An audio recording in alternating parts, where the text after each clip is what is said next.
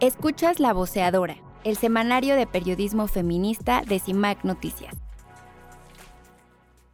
Hola, ¿cómo estás? Bienvenido, bienvenida a la tercera entrega de La Voceadora, el semanario de periodismo feminista de CIMAC ahora en su formato podcast. Mi nombre es Hazel Zamora y estamos muy contentas de saludarles en este último mes del año. Y para darles toda la información sobre los derechos de las mujeres, está conmigo mi compañera María Esparza Quintana. María, ¿cómo estás? Muy bien, lista para compartirles todas las notas y entrevistas que preparamos para ustedes, no sin antes recordarles que nos escriban en nuestras redes sociales, nos encontrarán como CIMAC Noticias y sin más, comenzamos.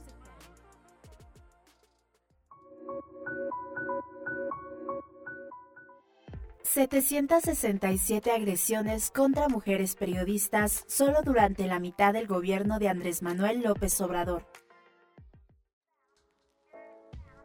Este 29 de noviembre, desde Comunicación e Información de la Mujer CIMAC, presentamos el informe Palabras Impunes, Violencia contra las Mujeres Periodistas en México 2019-2022, donde se indica que la violencia persiste contra las periodistas y no disminuyen las condiciones de riesgo que enfrentan. CIMAC registró en 2013 47 casos de agresiones contra las periodistas, para 2021 reportó 232 casos, es decir, el número de agresiones casi se ha quintuplicado. Este informe de CIMAC visibiliza cómo el discurso del presidente Andrés Manuel López Obrador provoca una reacción en cadena en quienes lo escuchan, que interpretan sus palabras como una orden de ataque, para quienes cuestionan las versiones oficiales que se han convertido en foco de agresiones en el espacio digital y han enfrentado desde el bloqueo informativo hasta la prohibición de acceso a Palacio Nacional. Estas prácticas no se limitan a la presidencia, se replican en las entidades federativas y puede derivar en otros mecanismos de violencia. A continuación escuchamos a Lucía Moguel Osorio, autora del informe e integrante del programa de libertad de expresión y género de CIMAC. La estigmatización eh, es utilizada como una práctica política para mantener eh, pues el control, ¿no? A través, en este caso específico, de las periodistas, de la deslegitimación, ¿no? De la prensa. Es decir, o sea, como figura de poder, eh, utiliza un podio, ¿no? Para apropiarse del discurso y de la palabra porque tiene los recursos, los medios y pues controla el mensaje, ¿no? Lo hace de forma masiva y esto este, justo lo hace a través de los medios de comunicación. Y en este podio pasan dos cosas. Uno, excluye el discurso de otros o de otras, en este caso la prensa, dice que tiene otros datos, señala que no tienen este como capacidades, verificación y por otro lado, además de esto otorga atribuciones y adjetivos negativos, ¿no? La muestra es que si se comparan las 248 agresiones perpetradas contra las periodistas en los primeros tres años del gobierno de Enrique Peña Nieto con los 767 casos del primer trienio de López Obrador, el aumento es del 209.27%. Además, en lo que va del sexenio, de diciembre de 2018 a agosto de 2022, CIMAC reporta que 36 periodistas fueron asesinados. Cinco son mujeres. Norma Sarabia Garduza en 2019, María Elena Ferral Hernández en 2020 y Lourdes Maldonado López, Yesenia Aurora Mollinedo Falconi y Sheila Joana García Olivera en 2022. Si quieres consultar el informe completo, visita la página de cimac.org.mx.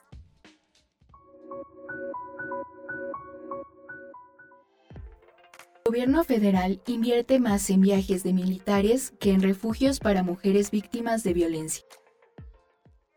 Por su parte, la organización Intersecta reveló que en 2021 el gobierno de López Obrador invirtió más en los viajes al extranjero de los militares que en refugios para mujeres víctimas de violencia. En el informe Dinero hay, se indica que en 2021 el gasto para el programa de apoyo para refugios especializados para mujeres víctimas de violencia de género, sus hijas e hijos, fue de 415.9 millones de pesos. Sin embargo, ese mismo año, las Fuerzas Armadas gastaron 459.9 millones de pesos en viáticos para viajes al extranjero. Además, de acuerdo con Intersecta, los recursos que ejercen las Fuerzas Armadas y el personal con el que cuentan son mucho mayores que los que ejercen otros poderes y secretarías del gobierno federal. Por ejemplo, de un total de 19 secretarías, la Secretaría de Defensa Nacional gastó más presupuesto que 14 de ellas. Solo las superan las Secretarías de Educación Pública, de Energía, de Bienestar y de Salud,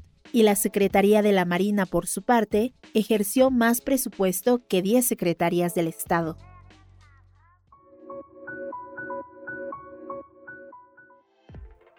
Detienen a presunto feminicida de Grisel Pérez Rivera, defensora de derechos humanos. Después de informar que fue hallado el cuerpo sin vida de la defensora de derechos humanos, Grisel Pérez Rivera, la Procuraduría de Justicia de Hidalgo reportó que ya tienen un detenido relacionado con su feminicidio. Grisel Pérez Rivera era una abogada y defensora de derechos humanos. Ella fundó y dirigió el refugio La Cabaña de la Sabiduría, ubicado en una zona boscosa del municipio de Tlalmanalco, Estado de México.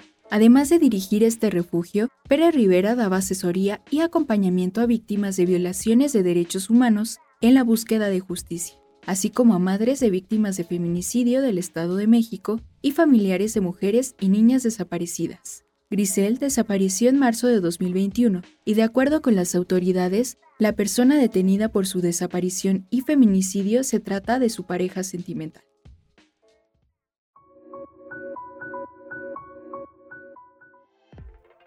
Implicaciones tiene la recomendación 39 de CEDAW sobre las mujeres y niñas indígenas?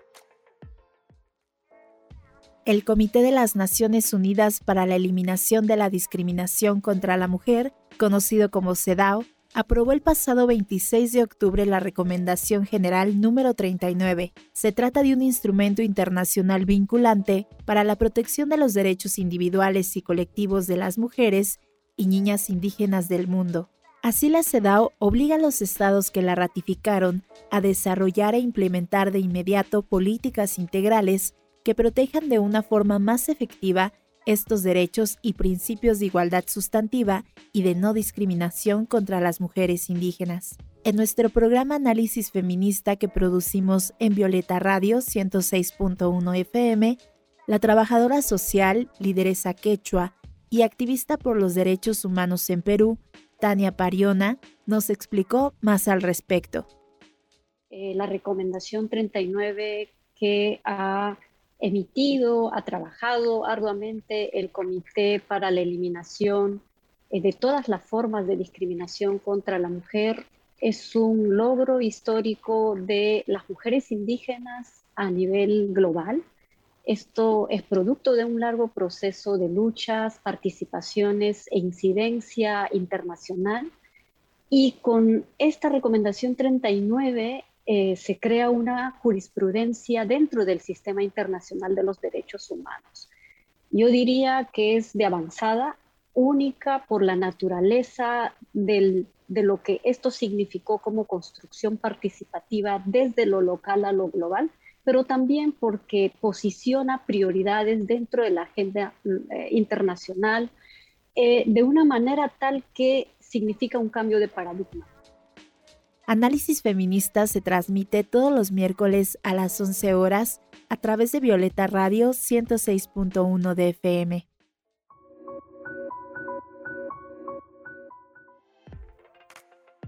Congreso de la Ciudad de México aprueba reformas que reconocen la violencia vicaria. Y cerramos con una buena noticia. El Congreso de la Ciudad de México aprobó incorporar en la Ley de Acceso a las Mujeres a una vida libre de violencia local la violencia vicaria como una forma de agresión en contra de las mujeres. De votación de viva voz. Diputado presidente, el resultado de la votación es el siguiente.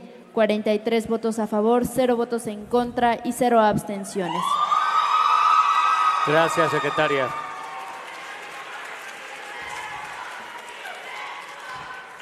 Con esta modificación se reconoce que a través de la violencia vicaria se busca evitar manipular, controlar a la mujer o dañar el vínculo afectivo con sus hijas, hijos u otras personas vinculadas afectivamente a ellas.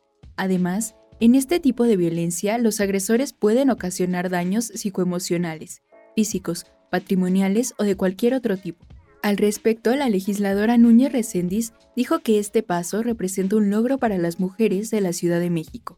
Sin embargo, afirmó que hace falta seguir trabajando en reformar otros ordenamientos jurídicos para alcanzar la tipificación de la violencia vicaria en los códigos civil y penal para la capital del país.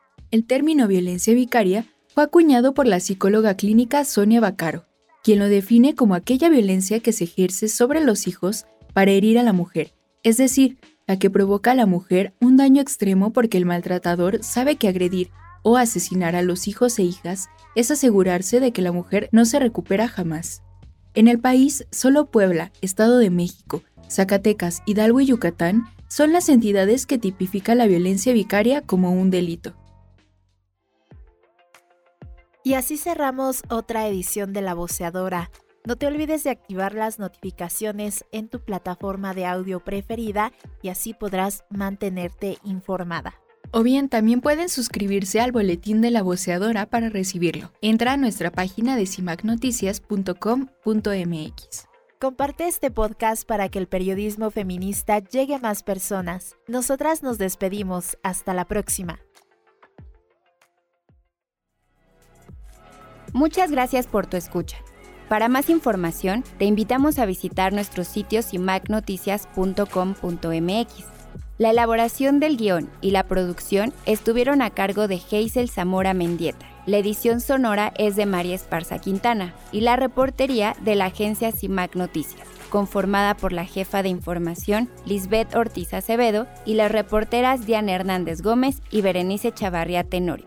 Yo soy Lucia Moguel Osorio. Nos encontramos la próxima semana en La Voceadora.